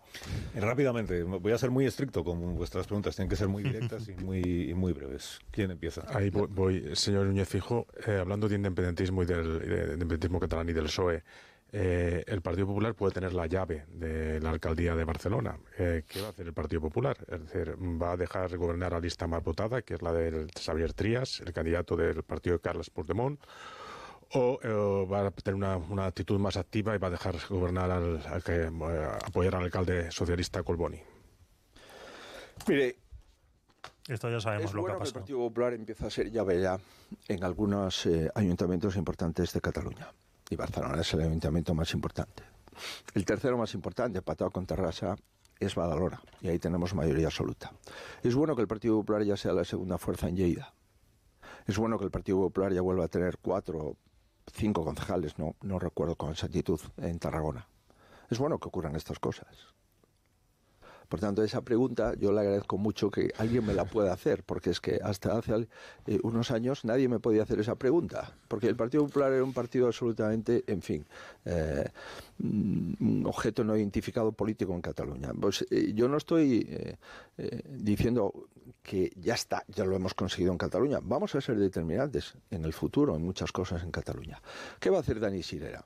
El CENI catalán forma parte del Partido Popular. Y en este momento sé que ha hablado con el señor Colboni, sé que ha hablado con el señor Trías y nos hará una propuesta. Es lo que le puedo trasladar. Eh, Colboni Colau. El ticket de Colboni Colau es un ticket que la mayoría. Pedro nos dice en el chat de Clubhouse, dice Feijó hace honor a su gentilicio gallego, tibio, indeciso y no firme al tomar una decisión y mantener una posición. El sí pero no, pero sí pero no, etcétera, por miedo a no quedar mal con nadie. Exactamente. Es así. No, se atreven a decir muchas cosas. Estos políticos son de centros y todo lo demás, pues ya sabes, es ultraderecha o, o la izquierda. A, ver, chale. La mayoría de los ciudadanos de Barcelona no lo aceptan. Y en este contexto, seguro que el señor Sirera me hará alguna propuesta. Eh, Maruenda. Uno de los aspectos de este proceso de autoritarismo democrático que vivimos es la colonización de las instituciones, ¿no? la ocupación de la Administración General del Estado y que los directores generales no sean funcionarios. ¿Ustedes traen el mérito y capacidad? Es decir, ¿podemos estar seguros que no se actuará con este autoritarismo que emplea Sánchez, la utilización de los bienes públicos para uso privado? Sin duda, y es que las políticas de función pública que hemos visto en los últimos meses, años, son políticas en contra del mérito y la capacidad. Y son políticas que lo que se trata es de disminuir eh, determinados eh, cuerpos en la administración pública que son cuerpos determinantes para que, aunque cambie el gobierno, la inspección de Hacienda, la abogacía del Estado, los técnicos de Administración Civil del Estado, los técnicos comerciales, mantengan eh, un nivel alto de la Administración Pública Española. Y volviendo a la derogación del sanchismo y a las leyes que hay que derogar, vamos a aprobar una ley orgánica del Poder Judicial donde los jueces elijan a los jueces, sí. Dentro de los 100 primeros días, también. También. Eso es, forma parte de la derogación del sanchismo de la que me comentaba el director del programa. Por tanto, ya le, anticipo, el mérito, la, la capacidad, la publicidad y la concurrencia han de formar parte de la función pública española. Pilar Velasco. La principal tensión de, que tiene el Partido Popular en su gobernabilidad en las comunidades autónomas y de cara a un futuro gobierno es su relación con Vox. Vamos a conocer en las próximas siete semanas eh, sus conversaciones con Santiago Abascal, eh, que le pide. Eh, cuáles son sus líneas rojas, el futuro pacto de un posible gobierno del PP condicionado también por los votos de Vox? Yo he venido aquí a, renovar mi compromiso democrático de que gobierne la lista más votada en España y que la investidura es pesadito se facilite ¿eh? al que gana las elecciones. Esto queda aquí grabado, ¿no? pues, ya le digo. Pero que volvemos a lo mismo, Feijo, que tienes que entender que la lista más votada no siempre es lo que quiere la gente. Y aquí, mm, aunque a mí me parezca bien que en la derecha sea la lista más votada y gobierne, yo tengo que ser crítico con esa opinión. Tengo que serlo. O sea, esto no es... Eh, eh, hay que serlo. La lista más votada no siempre es lo que más quiere la gente. Volvemos a lo mismo. Ese juego de la izquierda de tener siete partidos diferentes, ahora uno más que es sumar eh, y que ha sumado, pues nunca mejor dicho, ha aglutinado todos esos partidos políticos en uno solo, ya son dos que se van a entender muchísimo mejor que tú con Vox. Entonces, eh, ya ellos tienen una ventaja en votos. Entonces, eh, que PP tenga más votos que, eh, que el PSOE es la lista más votada. Que PP tenga más votos que Sumar es la lista más votada. Pero Sumar y PSOE al final juntan. Entonces, mm, te tienes que plantear dejar la puerta abierta a que mañana tengas que pactar con Vox. Porque es la única solución de realmente gobernar. Entonces, la lista más votada eh, mm, eh, eh, deja mucho que desear. Bien. duda. Imagínese usted, el señor Alsina, en la siguiente entrevista me diga, "Oh, usted ha sido la segunda fuerza política, pero usted ha podido eh, sumar con fulanito y fulanito y ahora usted, imagínese usted el señor Alsina, yo no me someto a esa presión porque eh, no, no podría, ¿no? Por tanto, yo lo vuelvo a reiterar. El señor Sánchez está dispuesto a aceptar que si no es la fuerza más votada, va a dejar en la investidura, digo en la investidura, que sea presidente del gobierno el que ha ganado las elecciones? Yo sí. Una de las veces que con mayor intensidad me preguntaron ustedes sobre Vox fue durante las elecciones andaluzas. Recuerdo bien esas preguntas. Después de Andalucía nadie me ha vuelto a preguntar por Vox en Andalucía. Yo no voy a renunciar a tener resultados electorales similares a Andalucía, a La Rioja, a Madrid. ¿Por qué? Porque yo vengo de un lugar donde mis resultados electorales eran exactamente esos, poder gobernar y poder gobernar en solitario. Ese es mi objetivo político. Y yo no voy a renunciar a mi objetivo político en plena campaña electoral, lo comprenderá usted. Y además esa es mi biografía histórica. Por tanto, esto es la forma que yo me he comportado en política.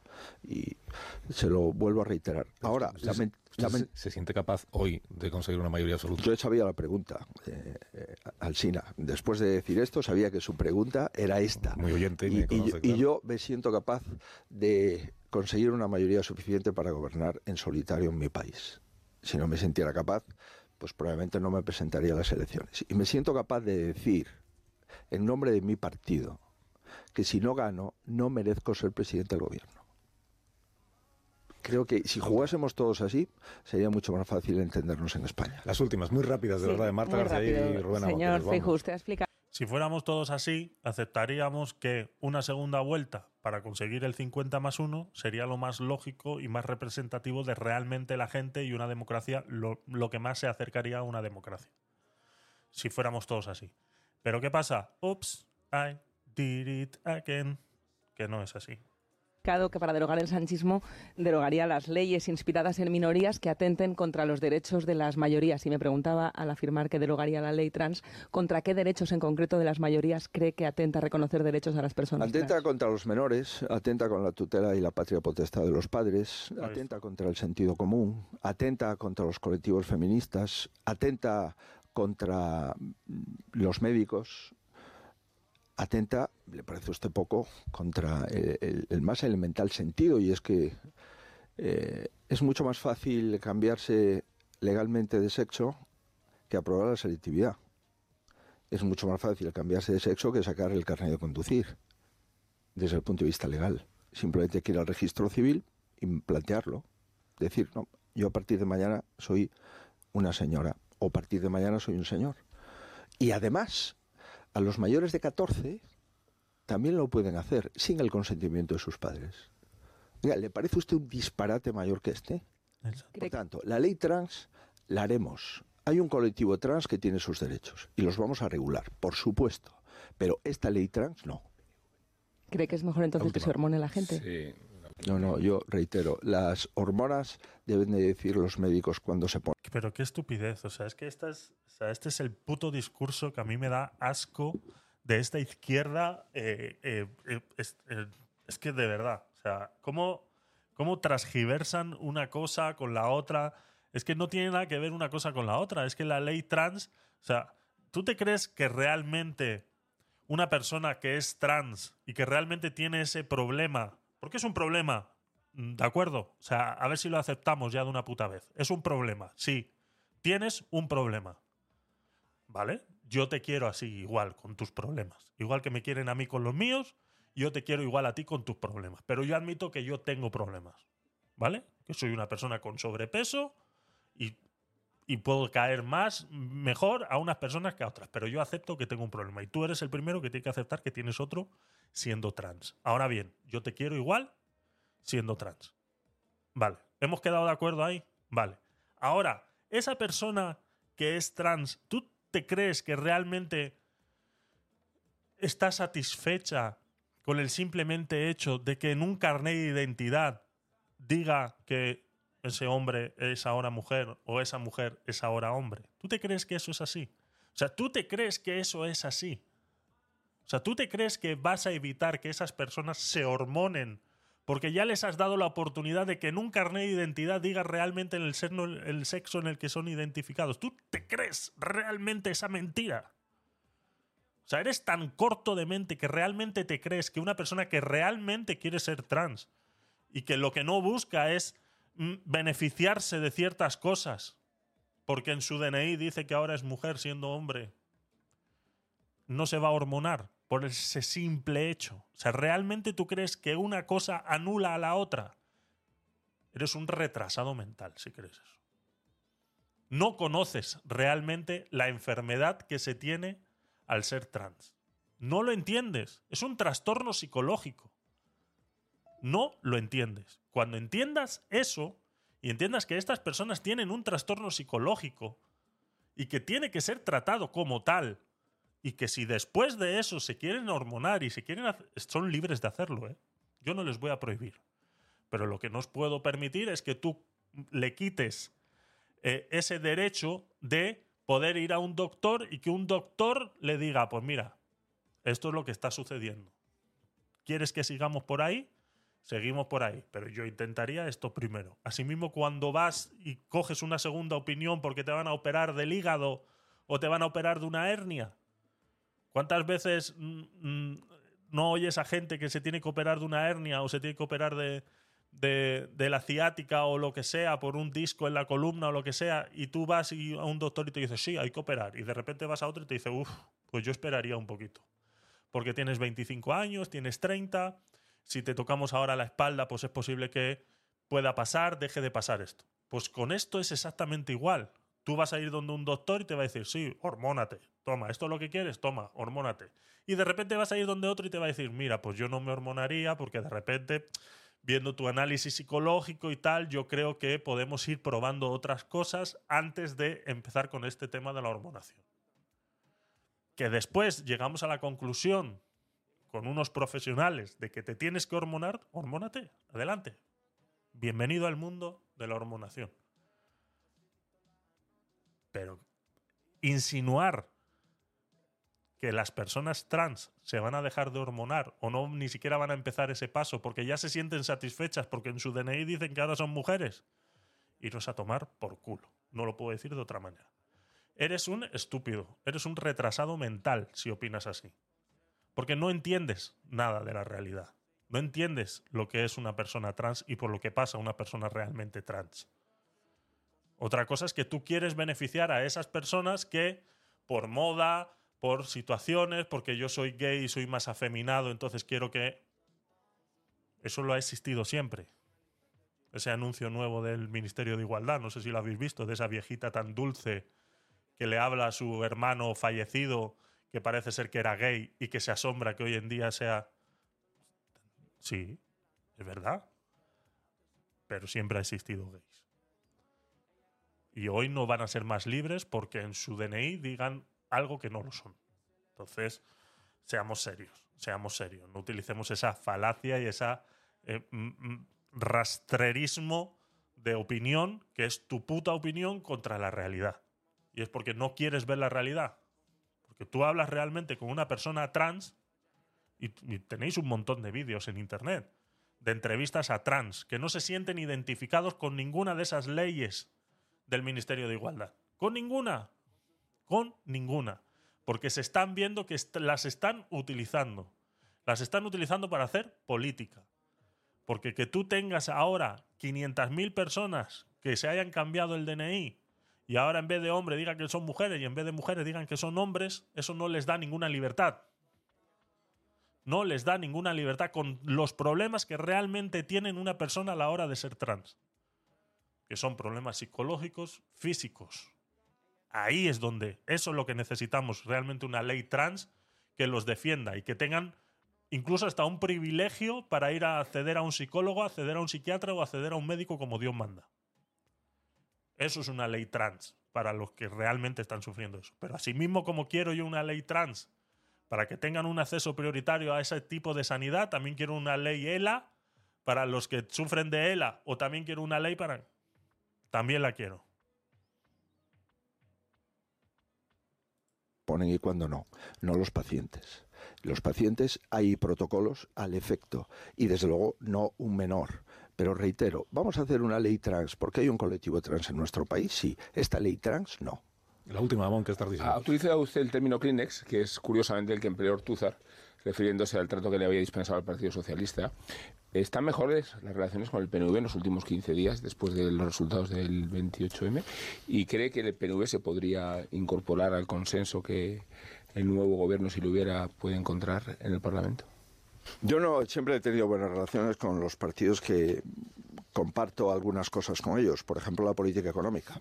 A mí me sorprende mucho que los señores del PNV hayan sido responsables, eh, junto con otros, de estos cinco años de política económica en nuestro país, porque ha sido mala para el, para el País Vasco y ha sido mala para España. Pero mm, la, el respeto hacia el PNV y otras formaciones políticas yo lo he tenido siempre y mis relaciones que he tenido con el Endacari eh, han sido siempre unas relaciones correctas y, de, una corrección política eh, intensa. A partir de ahí, mire, nosotros eh, hemos hecho algo en Euskadi, eh, creo que patriótico, ¿no? Que nosotros no vamos a facilitar los gobiernos de Bildu. Fíjese eso, eso ha conllevado que el PNV y el PSOE se repartan ayuntamientos y diputaciones forales en las que es necesario el voto del PP sin contar con el PP. Eso creo que no es una buena forma de actuar. Estamos fuera de hora, eh, señor Fejo. Eh, la, la, última, de verdad que esta es la última, es muy fácil porque es, un, solo es un, es, un sí. Un, ¿Usted es más de Biden o de Donald Trump? Mire, yo soy del presidente de los Estados Unidos. Si usted me pregunta si soy republicano o demócrata, pues eh, creo que los demócratas eh, dicen que son más de derechas que los del PP. ¿eh? Por tanto, pues, supongo yo que si eso es así, pues seré más demócrata. Pero le puedo asegurar que para mí eh, un presidente de los Estados Unidos es el presidente de quizás la nación más importante del mundo, ¿no?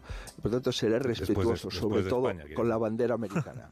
y cada vez que una bandera americana pase por delante en un desfile, me levantaré porque no es un problema del presidente, es un problema de un país y de un pueblo.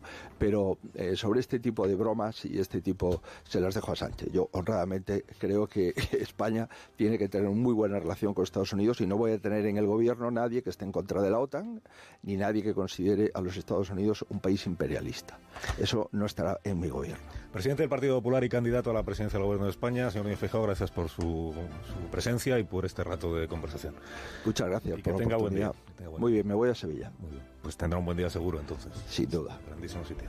Muchas gracias. Gracias. Menos cuarto a las 10, es tardísimo, una hora menos en Canarias, también es tardísimo en Canarias. Ahora mismo continuamos. Claro. Igual de. de uno. Onda Cero. Carlos Alsina. Estamos de aniversario. Dios mío. Igual de tardes en Canarias que en, eh, que en la península. Exactamente, Alsina. Muy gracioso. Pues esta es eh, la entrevista esa que teníamos pendiente de ver y bueno, pues ha sacado varios, eh, varios comentarios interesantes y que bueno, mm, espero que haya uno más, eh, más cercano a las elecciones, pues quedan 27 días, 18 horas y 47 minutos para el día 23 de julio a las 9 de la mañana que abrirán las urnas. Entonces espero que realmente haya eh, más eh, entrevistas de estas. A mí me gustan más estas entrevistas que realmente los debates. Los debates pues no dejan de ser a ver quién la tiene más grande y no siempre son beneficiosos para ninguno de los dos. Entonces, este tipo de entrevistas que se les ve más tranquilos, más holgados y, y tal, yo creo que son bastante más beneficiosos para la gente que tiene eh, a día de hoy todavía que tomar una decisión. Entonces, eh, lo veremos, lo veremos. Eh, cuando se den esos debates lo intentaremos eh, ver en vivo para ver qué, qué podemos sacar al respecto. Vamos a intentarlo, vamos a intentarlo. Pero poco más, poco más, eh, chicos. Recordaros, luego esto se sube en modo podcast a todas las plataformas habidas y por haber y en modo vídeo a nuestro canal de YouTube de Tecnopolit. Eh, para que te aprendas todos los enlaces es fácil. gabinetedecuriosos.com y arriba a la derecha tienes todos los enlaces a todas mis redes sociales y cómo contribuir con este contenido libre y que intento ser lo más eh, eh, neutral posible dentro de la realidad. Lo reconozco, es así. Pero bueno, intento que ser lo más neutral posible. Hoy hemos eh, probado el canal de TikTok nuevamente. Eh, no me la han tirado. Mm, ha entrado bastante gentecilla. Poca para mi gusto. Entiendo que es un domingo ya a la hora de comer aquí en España. Entonces, eh, poca gente. Volveremos a probarlo en el Podcast Night el martes a las 10 de la noche. Y será seguramente el último martes que vayamos a hacer el Podcast Night. Y solo lo haremos los viernes hasta empecemos la temporada número 2. Que la temporada número 2 empezará la primera semana de agosto y eh, cogeremos julio más o menos como de vacaciones. Lo que pasa que, claro, nuestro querido Pedro Sánchez nos ha jodido las vacaciones. Y como las ha jodido a todo el mundo, pues me las ha jodido a mí también. Pensaba descansar todo ese mes de, de julio, pero bueno, haremos podcast night todos los viernes en modo de repaso para prepararnos para el día 23 eh, de julio. Entonces, este martes será el último hasta empezar la nueva temporada en agosto. Así que nos vemos el martes en el Podcast Night a las 10 de la noche, hora española. Si estás en Clubhouse, eh, lo vas a tener ahí agendado, por ende saldrá a la hora de tu país. Si estás en Twitch, tres cuartas partes de lo mismo, está agendado en el calendario en Twitch, por ende saldrá también a la hora de eh, tu país. Y si estás en Canarias, pues eso es una hora menos. Es, eso, es el chiste.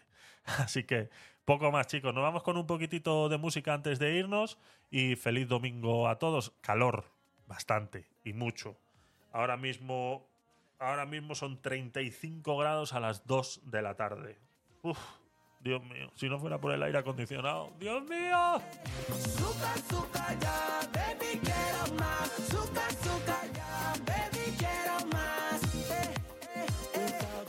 Premio Nobel de la Paz al que ha inventado el aire acondicionado, por favor, porque si no fuera por él, aquí nos estaríamos tirando de los pelos.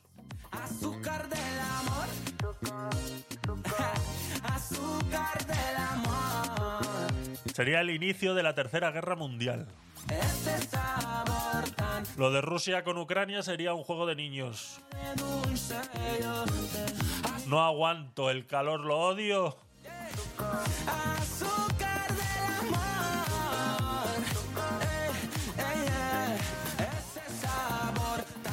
Sabéis que con el frío, pues te pones un abrigo, te pones otro pantalón, te pones eh, calcetines, te pones un gorro, mm, te tapas y más o menos eh, lo puedes pasar. Pero el calor que haces, ¿te arrancas la piel? Azulá no tiene aire acondicionado. Hagamos un crowdfunding, por favor, para Azulá.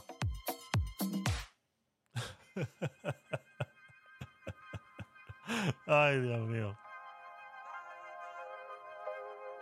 Solo por un rato me lo merezco. Pensar en nada, baby, sácalo. Extraño el precio de la emoción, yo sé que no En unas horas voy a subir la segunda parte de Marruecos, de Marruecos, el video de Marruecos, segunda parte, Ceuta y Melilla, parte 2, que hablábamos el viernes sobre Pegasus y demás. Ahí está todo concentrado en ese vídeo que estará disponible en unas horas.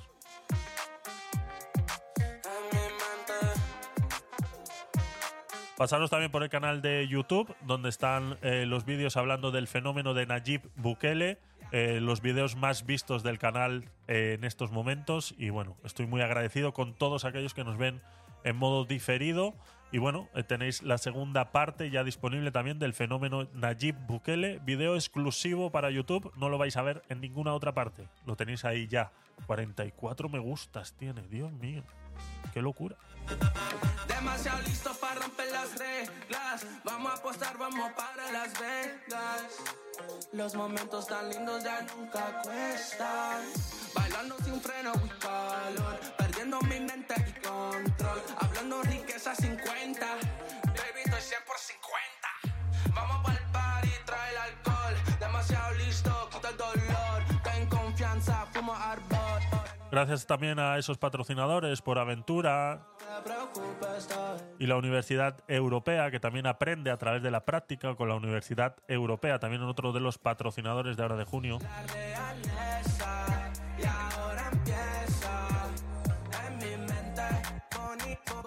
Si quieres apoyar el contenido, tienes un enlace en la web de gabinetedecuriosos.com. Eh, Arriba a la derecha encontrarás la manera de apoyar este contenido. Si no, también te puedes suscribir a nuestro canal de Twitch.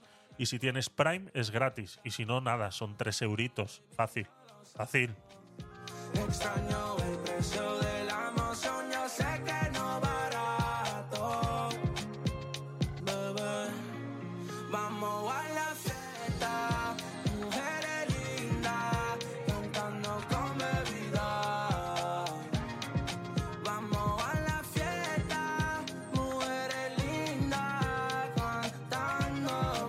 Estoy haciendo la parte 3 también del fenómeno Nayib Bukele, que estará disponible en estos días, en esta semanita. Estoy terminando de editar. Es una reacción a un programa que dieron en televisión española en estos días hablando de El Salvador.